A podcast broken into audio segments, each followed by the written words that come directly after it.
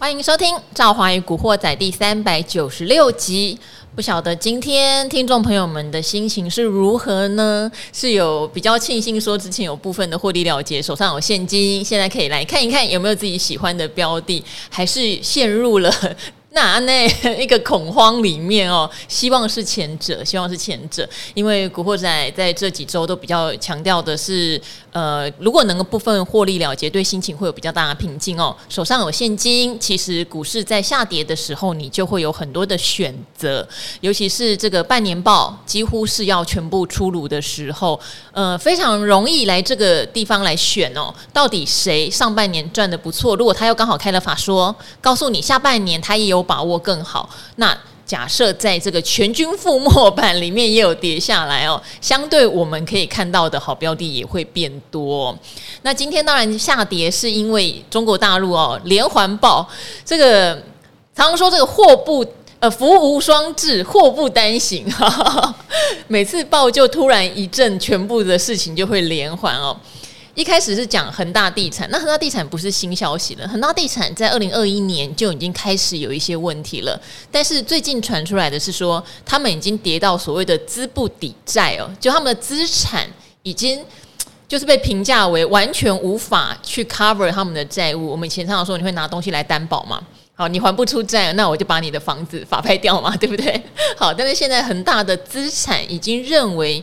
低于他现在的负债哦，吼，哇，这个就有点严重。那当然，再来就是碧桂园的事件了。其实恒大跟碧桂园是中国前应该算是前三大的房地产的呃厂商，那两家都出问题，可以想见有什么状况。就是中国的金融体系会因为这样遭受到非常大的压力。莫忘啊，莫忘美国当年的雷曼兄弟倒闭，其实衍生的就是次贷，哈，就是所谓的次级房贷这件事情造成的连环爆。好，中国会有中国的次贷风暴吗？那中国的次贷风暴会到底影响台湾到什么？还是会很多人觉得那就是葫芦内的事情，到底跟我们什么关系？哈，好，我们今天来稍微花点时间聊这个事情哦。今天来的呢是这个样样通，什么事情他都研究得很透彻的，而且又有法人思维的哦，型男股神微良。早上好，大家好。好，我今天看到微良就觉得微良很辛苦诶，他就说为什么这么说？我说因为毕竟微良他这边是有投顾业务的啦。对。那最近会员应该反应就是会比较恐慌，对不对？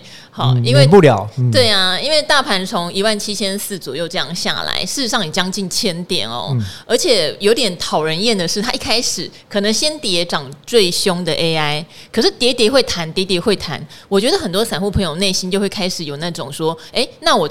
趁它跌就买一点，所以大家看到融资水位反而往上跑，然后一直杀到今天，就有一点点不止 AI 在跌了，它有点扩散出去耶。不管各行各业都在跌，你储能也跌，生计也跌哈，嗯、大家一起跌，那融资的水位就开始被杀了，融资维持率现在也开始往下降了，嗯、也就代表已经开始有违约交割可能会越来越多的情况哈，杀一千点就有这个效应，原因就是因为可能散户朋友们都比较习惯追在。后段，那我们来讲一下刚刚提到的哈，先有恒大事件，嗯，大家有点觉得好像没事的时候，又开始出现，哎，怎么会有什么资不抵债？然后又有碧桂园，到底现在中国整个金融体系会有多大的危机？那对台股到底我们为什么要那么恐慌？好，那其实中国的经济大概有四成是跟房地产有关。所以我觉得，如果真的爆发了这个房地产的债务风暴，这个杀伤力、影响力对中国来讲，绝对是比美国刺激房贷风暴更严重的等级，但是呢，呃，不至于说像美国一样，它会扩散到全世界。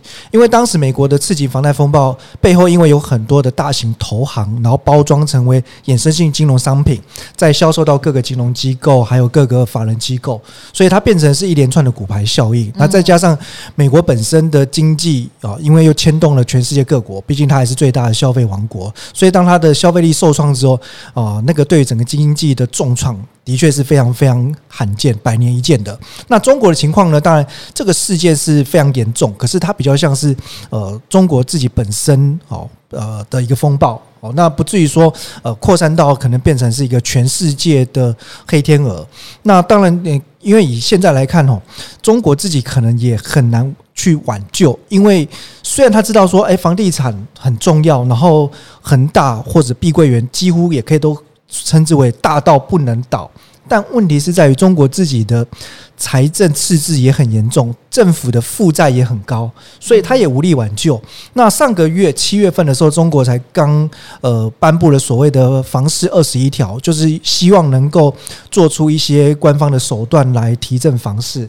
但当时因为最主要的政策的焦点是放在比如说上海、深圳这些一线大城市，但这个对于碧桂园来说可以说几乎毫无帮助哦，因为碧桂园。曾经是中国最大的房地产公司，那它的推案相当多，在全中国目前还没有交屋完工的预售屋，估计就超过六十五万套。嗯，所以这背后大概影响到可能是六十五万个家庭，但它主要的推案的策略是放在二三线城市。所以刚刚稍早跟赵华也聊到嘛，因为碧桂园也好像有来台湾对推过。我有一个印象是几年前哈，就是有来台湾也推他们的案子，对，应该也会有一些台商或台湾投资人有买到他们的房子。对，那时候因为中国如果经济正在欣欣向荣的时候，其实你推二三线城市的房地产案子会更吸引人，这有点像是股市里面落后补涨股的概念。是，第一个总价比较低，对，然后第二个大家觉得就是说将来可能呃。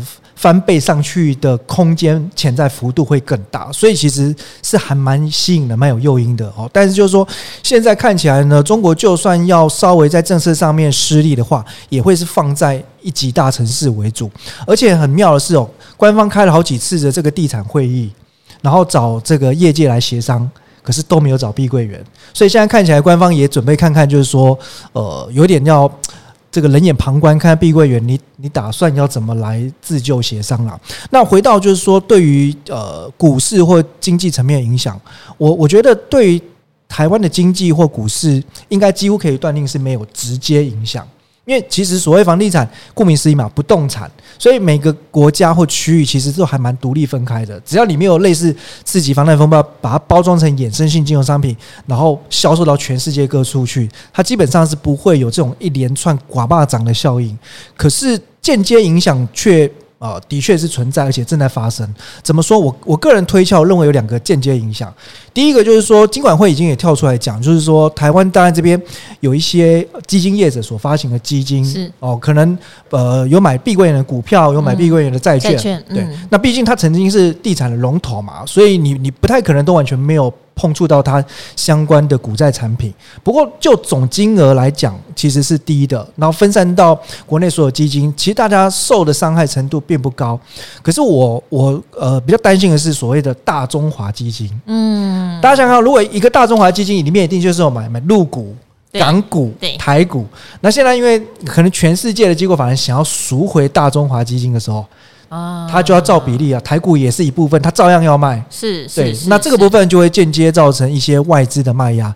那第二个部分呢，现在当然资金想要从中国逃出，所以人民币贬值。那人民币贬值哦，呃，对台湾乃至于整个亚币，其实它也会形成是一个净贬的压力。哦，那我把这个人民币跟台币的周 K 线打开来看，你时间拉长看半年一年哦。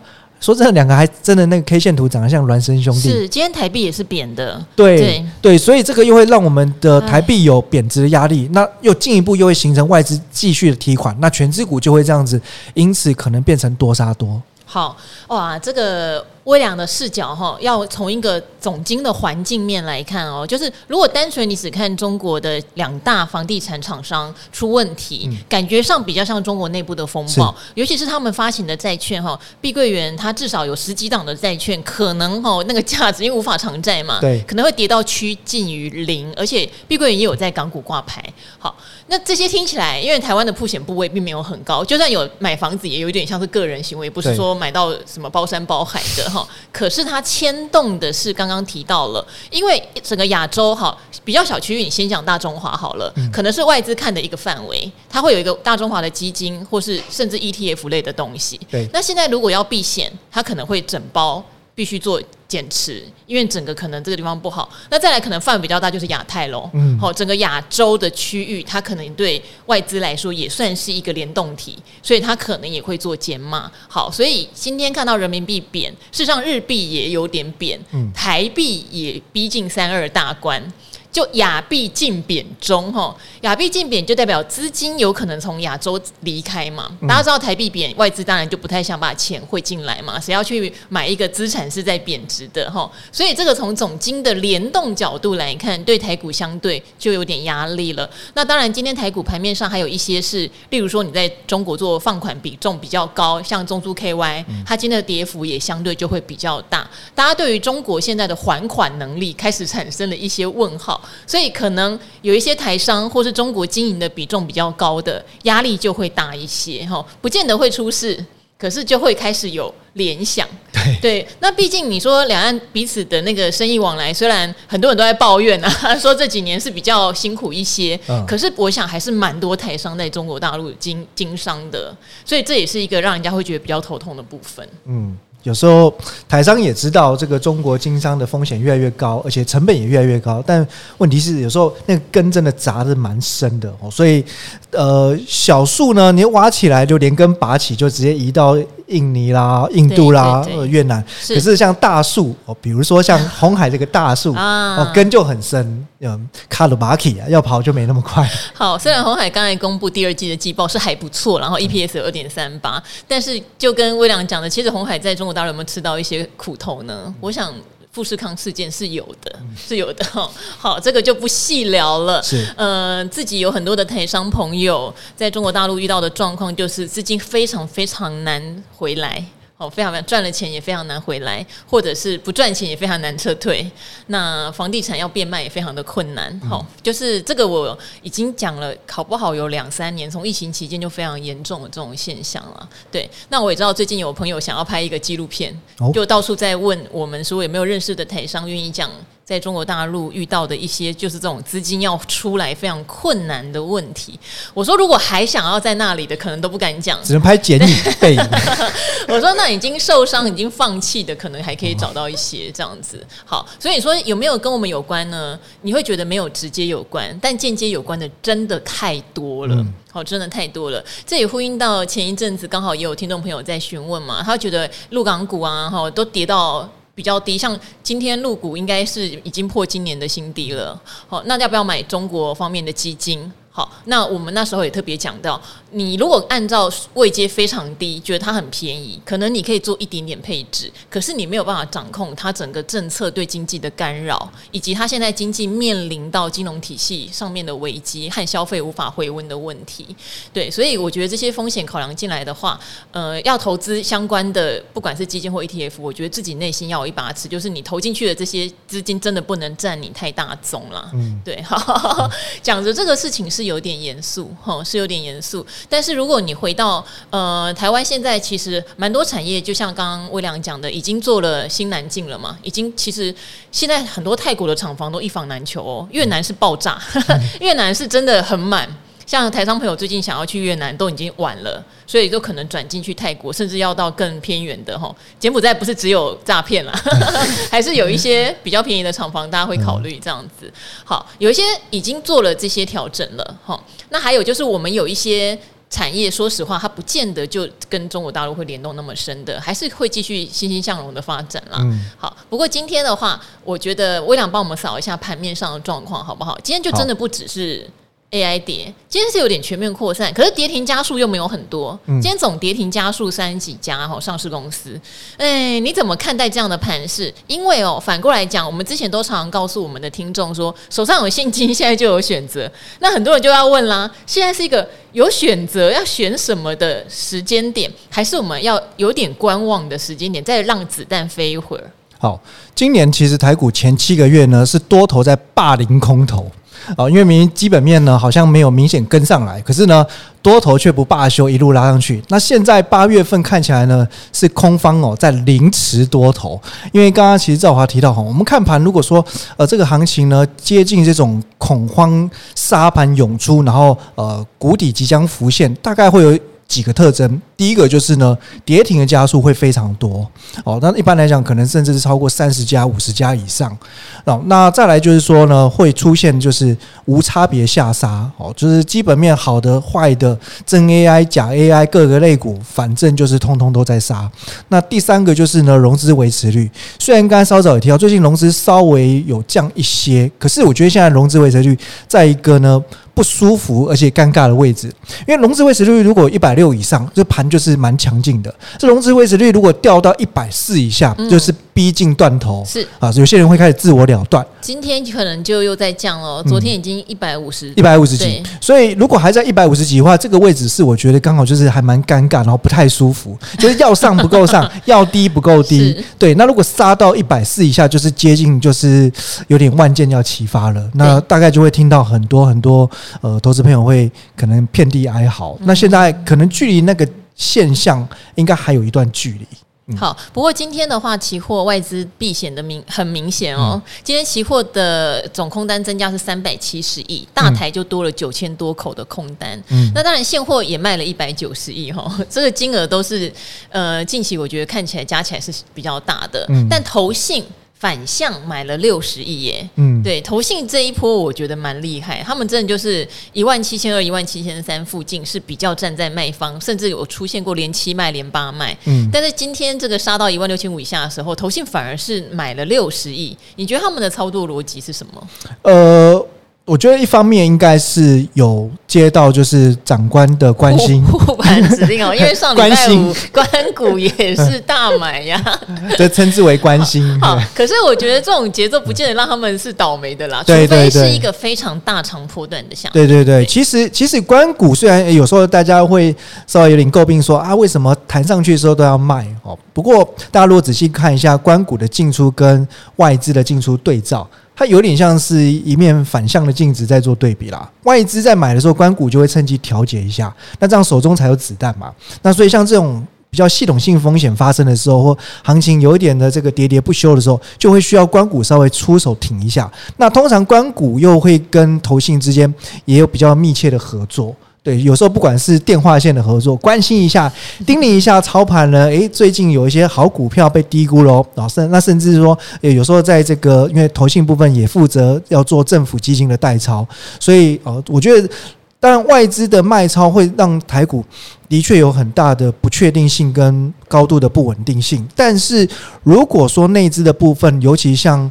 政府基金外呃，政府基金投信，然后还有寿险，如果能够联手起来的话，我觉得未必要把这个台股哦看的就是风雨飘摇，好像站不住。因为其实二零二零年到二零二二年以来，我们也看过太多次，就是外资大量提款的背后，台股也不一定会一路跌下去。对，那重点是在于是不是有真的一些好股票跌到让呃寿险或者是政府基金或投信觉得说很便宜啦，是是被错杀的啊，那这边值得去做逢低布局了。如果他们愿意在这边积极买进的话，我觉得台股当然还是有机会，就是出现落底转折。好，不过今天广达倒是在上礼拜五公布它的财报之后，嗯、加上法说会，嗯、我觉得也开得很很怎么讲，算振奋吧。嗯，对，今天。哦，整个六日一直在收广达的研究报告，外资内资都把他们目标价 调到蛮高的，蛮多都是给三字头。他今天就算有点一枝独秀哈，好，但除了广达一枝独秀，伟创就憔悴了哈，就现在变成是是不是要第二季缴出真的是比较亮眼成绩单，而且刚刚有提到他还要对下半年讲的是相对乐观的。股价比较撑，好，例如说光宝科好了，光宝科公布的那一天，因为涉嫌到好像有人盘中就拿到财报嘛，嗯、所以后来呃涨了一根停板之后就下去了。可是你相对于其他的 AI 股来说，光宝科毕竟它交出第二季好成绩单，而且对下半年的展望乐观，对。它反而筹码也没有很漂亮哦，嗯、它反而相对股价也算是比较有撑，好像要聚集这些条件的 AI 股。哦，或是其他类的科技类股，他们比较有办法撑盘，但是如果不是，看起来就有点 辛苦了。嗯，那、呃、我们先从广达来聊起好了。那广达这次法说会过后，其实呃获得市场一片掌声叫好。哦，那我觉得最主要的原因就是它第二季毛利率创历史新高。哦，那我们知道，其实现在盘面当中所有的 AI 概念股，其实大家比重都不是很高。好，那呃，可能都大部分就是介于也许两趴五趴，那了不起大概就是一成哦。所以其实今年呢，二零二三年的财报数字哦，很大的层面你还是会受到非 AI 业绩比重影响，比如说广达绝对会受到笔电业务的影响哦，可是它却能够透过它的呃。不管是呃料件供应的改善，或者说它的整个产品组合的调整，让它第二季毛利率来到了八点五二 percent，创历史新高。所以这一点其实比市场原本预期来的更乐观。好，那第二个来看的话，就是我觉得他也很霸气的提到后面的展望，就是二零二三的下半年到二零二四年，AI 伺服器的确就是要大幅度的成长。哦，那关键原因在于说，它因为是龙头。那加上跟辉达的关系又非常密切，所以现在市场上呢是缺料，抢不到 GPU 晶片。可是他却不担心这个问题，他本身所能够掌控的料源是充足的。那我觉得，其实从广达所给的线索，我们不妨就去呃延伸或比较其他的 AI 股票。哦，比方说呢，同样在上个礼拜开法说会的英业达，今天股价就重挫了，嗯因为它下修了财测。哦，马上让我们觉得毛骨悚然，因为上一次下修财测主要的 AI 指标股就是创意，对，那英业达也下修财测了哈。不过当然还是要为它的诚实也是给予一个赞啦哈。但是它为什么下修财测呢？注意两个关键哦。第一个，他提到第三季呢。NB 的出货量预计会比第二季减少，所以这就提醒大家，这些 AI 的股票，你还是要看它那个占大部分的业绩比重到底是什么。哦，Q 三减少很奇怪呢，因为 Q 三是笔电最旺的一季耶。对，对，所以就是表示其实呃，终端市场库存的调整还在持续当中。然后第二个部分，他也提到，就是呢，虽然 AI 的订单是有。哦，订单真的很强。我想过去几个月大家都在聊 AI 的需求，AI 订单，结果它唤醒了大家，可是供应来不及，它也是缺 GPU 晶片。所以呢，现在 AI 不是只有看到订单跟需求，是你的供应能够赶得上的话，你才能够把它转化为实际的营收跟获利嘛。但因为英业达毕竟在 AI 这一块的，不管是规模或者说布局的深度，事实上还是输广达一截。所以这个缺 GPU 的问题哦，我觉得未来就是可能会陆陆续续反映在 AI 相关供应链的业绩上面。嗯，好，所以要留意哈，因为。也不知道是不是一语成谶，之前就一直在讲说七月营收有可能变成 AI 的照妖镜，嗯、然后我那时候还开玩笑，这句话是永年老师讲的啦。我跟他说，可是他们就是妖啊，好，也对哦，照妖镜所以会现形哦。呃，为什么讲七月营收？其实那时候就是讲说七月是第三季的第一个月嘛。好，那后来呢，也不用等到七月营收而已了，因为他们在讲半年报开法说，通常也要去讲一下第三季的展望，对不对？对。好，那刚刚就有特别提。提到了有人已经开始在下修第三季的财务预测了，而且我今天有听到一些讯息，就还有几家大厂吼，不见得是跟 AI 相关的，但是科技大厂也都有可能下修第三季的财报。我觉得这就是最麻烦的事情，因为我们股票涨到这边，其实要的就是你复苏，就是要的是你上半年很烂没有关系，好，那可是你三四季。你要告诉我，其实你会复苏，那更差一点好了。你要非常明确的告诉我，明年一定会复苏。好，嗯，那走到这边，如果你还在下修第三季的猜测，就等于之前那个做梦的感觉就泡沫掉了，破掉了。哈，怎么第三季应该是旺季还在下修？好，所以这个事情我们要审慎以待啦。因为我觉得创意就告诉你，毕竟我们的容忍会有限度。好，可能没有办法。忍耐到说第三季下修了，然后第四季还也不好，那怎么办？哦，怎么办？那可能股价就要先打回来，再看看这样子。好，不过这边威廉有没有观察到谁呢？是呃比较有续航力的，不见得是 AI 族群呀，应该还是有别的族群，今年涨也没有什么涨到啊，对不对？那现在是不是反而是一个比较漂亮、比较美丽的时间点？其实我觉得做个比对哈，其实因为黄仁勋就是五月底的时候来到台湾嘛，然后那时候 AI 股票就开始。嘣嘣嘣，一一档接一档冲出去，涨了两个多月，然后刚好那个时间点一个转折，就是呢，让原本大概正如日中天的军工航太股熄火了。对啊、然后呢，也开始进入到大概两至三个月的回档整理啊，甚至有些是跌破季线或回撤季线，所以这两相比对哈，我觉得其实这一次财报出来之后，有可能让两个族群呢又重新来一番洗盘跟调整，因为其实军工航太，特别是航太的部分哦，其实蛮扎扎实实，可以看到从呃这一波率先又创历史新高的祝融哦，那当然它突破两百之后压回，不过目前距离前高也不远，然后像呃股本市值比较大的。有指标意义的是二六汉四、汉翔，那乃至于像其他丰达科、宝一、呃长隆航太等等哦。整体我觉得长呃这个航太族群来看，第二季的财报跟七月营收普遍都缴出蛮亮丽的成绩，毛利扩张往上哦，或甚或是营收创下历史新高。那表示说他们其其实真正从这个呃疫情结束之后，开始吃到很多来自于不管是空巴或者是波音的订单，然后开始反映进来，而且这。这个部分其实都是长期饭票，因为航太供应链其实要进入的门槛也是非常非常高的。当大家在讲说，呃，其实 AI 伺服器的生产规格很高，其实航太那关系到生命安全哦，那个更是非常非常难打进。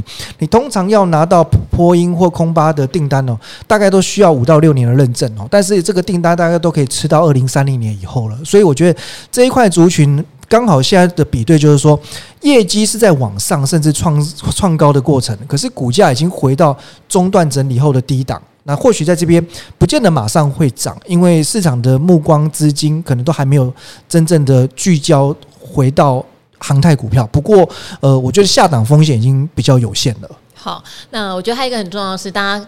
呃，最近又有很多人开始问存股了，嗯、不可以这样哦！不要说一涨上去大家都在问标股，一回档下来大家都在问存股哈。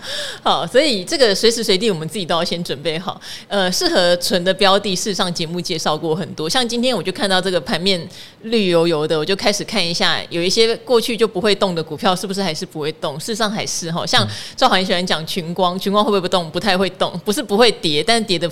比例很难看到什么跌停板，瑞仪有没有？他上次有一天突然大涨，我就说：“哎呦，这真的吓到我了！” 就涨幅排行榜里面会有瑞仪这种股票。那瑞仪在今天有没有动？它当然就不动如山哈。他们就是比较稳定型的，你可能不要期待它大涨。但它很稳定哦，像前两天我去球场，有同学就突然问我说：“哎，那个大车队有没有人搞懂怎么回事？”我说：“同学啊，你真的是都没有在听我的 podcast。”我说：“大车队，我至少讲了两年有哦。”我说：“那个就比较适合长期存股。”他说：“是哦。”他说：“因为他听人家讲什么会动啊什么的，他就买了不少。”我说：“那你买在多少？”他说：“买在一百三十几。”我有点吓一跳。我说：“买在一百三十几，其实你就是买在他突然因为这个解封题材冲上去的时候。”我说，可能像这种股票，它就是非常非常久，它才会动一下。那当初买它会去算一下它的值利率，他就反问我说：“什么是值利率？”我说：“就是会配发，他以前有配发股票股利呀，那现在大部分是配发现金股息。”然后同学就问我说：“什么是现金股息？”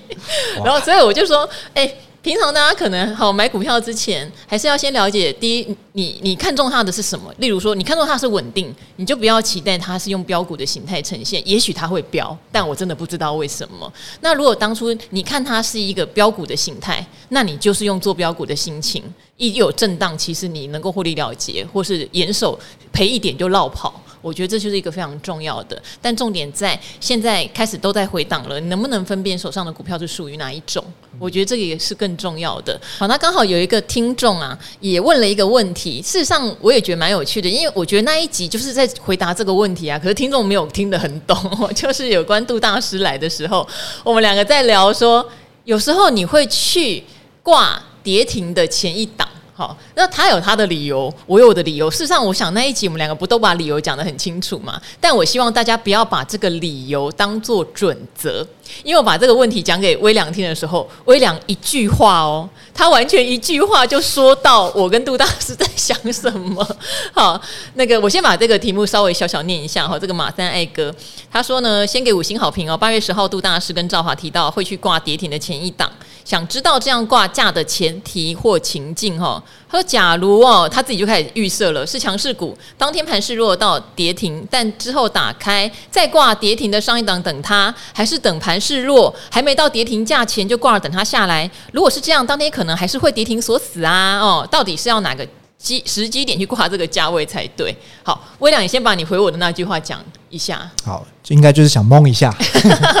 好，因为两个就说你跟杜大师好，杜大师我不要这样讲人家好了。他说我就是想蒙一下，我必须说微良讲就没有错哈，因为他非常有可能再锁回去哟。但是为什么会这样挂？我那天讲的很清楚嘛。如果今天它跌停打开，开开关关，开开关关，代表什么？代表承接的力道嘛，哈。我不知道是谁，可是就跟涨停锁不住一样，是相反的。涨停锁不住就有人在卖嘛，你开开关关开开关关，那你跌停锁不住就有人在接嘛。其实想法大原则就是这样而已。但是你说会不会锁死？会啊，那怎么办？哦，你就赔那一档啊，不是吗？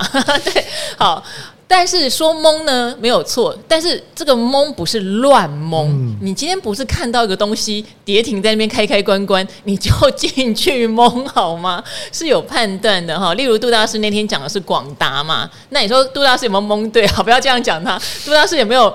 有没有怎么讲抄底成功？基本上到今天为止是非常成功。跌停之后的广达到今天是上涨了十几趴有。好，那我的话，我举一个我自己会判断的情境，好不好？我觉得这样比较具体。可是拜托拜托，金宇先讲到前面，并不是。要告诉你这样做就一定是对的，因为你必须非常清楚知道你了不了解你要买的股票，跟你当初对这档股票的预设是什么。例如杜老师在讲广达，为什么我都没接枪？因为我对广达没有这样的期待。AI 股我觉得上冲下洗对我的心脏负担太大了，所以我不玩哈。好，那所以这边的话，我讲一个就是好美食好了，美丽的美，时间的时。我想听古惑仔的朋友们大概听过我讲十几次这家公司。上一次我讲他呢，是大家可以往前翻哈，我有下在标题里面跟永年老师在聊，他那一天有做了一个盘中把股票。就是倒给外资的动作哈，事后解释就是他们要分散股权啦，股权不要太集中在大股东手上。那那一天我花了一些时间跟我的听众朋友分享说，虽然我觉得这家公司还不错，可是这个理由我不买单，我不买单，因为后来他们吃了一根也是将近跌停跌停板嘛，我说我不买单，所以我会在旁边观望。后来很多同学问我，我都说这个理由我不买单，因为我觉得你怎么会好端端的会在盘中。把股票大量的盘中交易给外资，而且外资是要把它获利了结释放出去的，你筹码根本就是散掉了。我觉得这个理由会让我有点担心，公司有没有什么样内部人知道而我们不知道的状况哈？它跟当年他们做巨额盘后交易是完全不同的，对我来说，所以我就一路观望美食，对不对？那就叠叠呃小谈叠叠小谈哈，真的后面走势就不如预期，我也很庆幸嘛哈，那时候就有点卖在高点好。那现在为什么我今天看它跌停板，我就有点兴趣了呢？因为当时我的内心对它的预设是这样子的：它今年上半年的财报出来了，赚了九块多，不错哟。那下半年如果公司没骗人，哈，跟法人说的是会更好。好，如果他跟法人说下半年比上半年更好，今年是不是应该有一个二十块？哈，这是根据公司说法哦，不是兆华自己估的。那二十块的公司。哦，如果他明年他的新药或者是他的学名药那些还有在市场扩大，那请问跌到两百五十块，是不是相对它的价值已经比较浮现了？所以当初我内心本来就是对美食跌到两百五十块，我会进行比较怎么讲心动感，嗯，会稍微忘记你这个盘中卖给 外资这件事情哦。那今天有没有？今天有。那今天有没有跌停？有。那今天有没有跌停？前一档可以挂？对我来说，它可能就是一个情境上，对我来说是。对，好，那有没有挂？好，不好意思，没有。为什么？因为今天很多生技股实在杀太重了，所以这个我在风险意识上也会稍微注意一下。例如耀华药今天跌停就打不开，耀华药也是有大股东申报转让的问题，而且耀华药上半年是亏损。可是你对比美食上半年赚九块，你就会觉得，哎，那美食好像相对之下。还比较便宜嘛，这是一个比较的感觉哈。这边给大家做个参考，我是怎么判断的？说懵也是，但是也不是乱懵。对对对，其实是有智慧的懵啊。没有没有没有，也没有多有智慧。基本上其实也是要先了解一家公司的营运概况，然后进入到选股雷达，然后再加上就是说。呃，我猜想啊，因为就是说，美食跌到的那个价位是兆华已经也觉得浮现的价值，虽然不一定是买在最低点，对，但是你可能认为它的呃再下杀的风险已经有限。对啊，就假设你明年如果今年真的像他如法人讲的赚这么多，嗯、明年就算配息，我也可以算得出值利率，不是吗？对对，这种往下接低的手法其实是有经过思考跟判断。我觉得跟有时候我我听到有些投资朋友。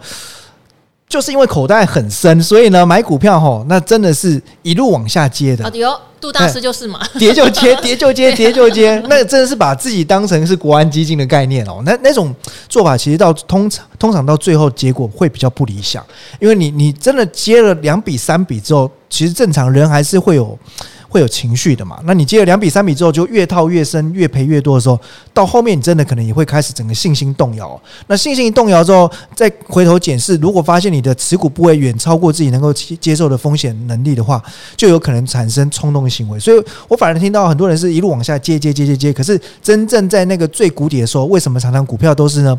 跳水然后下杀爆量，因为到最后反而原本在逢低摊平承接人，他怀疑了，然后他信心整个溃堤之后，反倒是反手杀低，杀在最低点。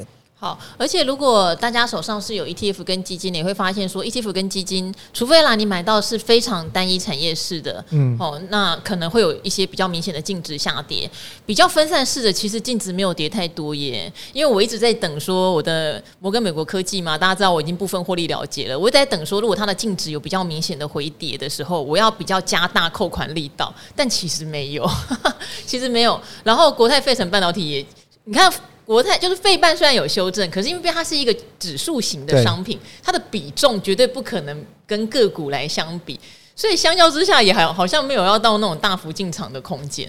对，所以就还是跟大家一句老话哈，就是你可以停利但不停扣。然后现在我自己个人是觉得这种基金跟 ETF 型的，我没有看到大幅加码的时机点，就按照纪律做就好了。对。可能要再 要再等等，才会真的出现那种呃中长期绝佳的买点。对啦，就是目前没有啦，但是也不用说，呃，那就一直死等活等都不扣了，也不要哈，叫他母汤哦，不要浪费时间，好，不要浪费时间做等待哈。好，今天非常谢谢微良哦，那也希望大家能够如赵华一开场所讲的，现在大家是手上有一些资金哈，是可以张大眼睛来看看，呃，什么时候会有比较好进场的布局时间点，还有就是要分辨一下哟，您手上的股票哦，如果本来就是想要做短进短出的，千万不要乱凹单哈，不要。熬单，尤其是开杠杆的，对。那如果您本来就是在做长期布局、慢慢分批买进的，我想今天你的心情肯定是不一样，一定会觉得有很多好东西又变便宜了。好好，那就希望大家股海平安了。今天也非常谢谢微良，那就跟大家说拜拜吧。谢谢，拜拜，拜拜。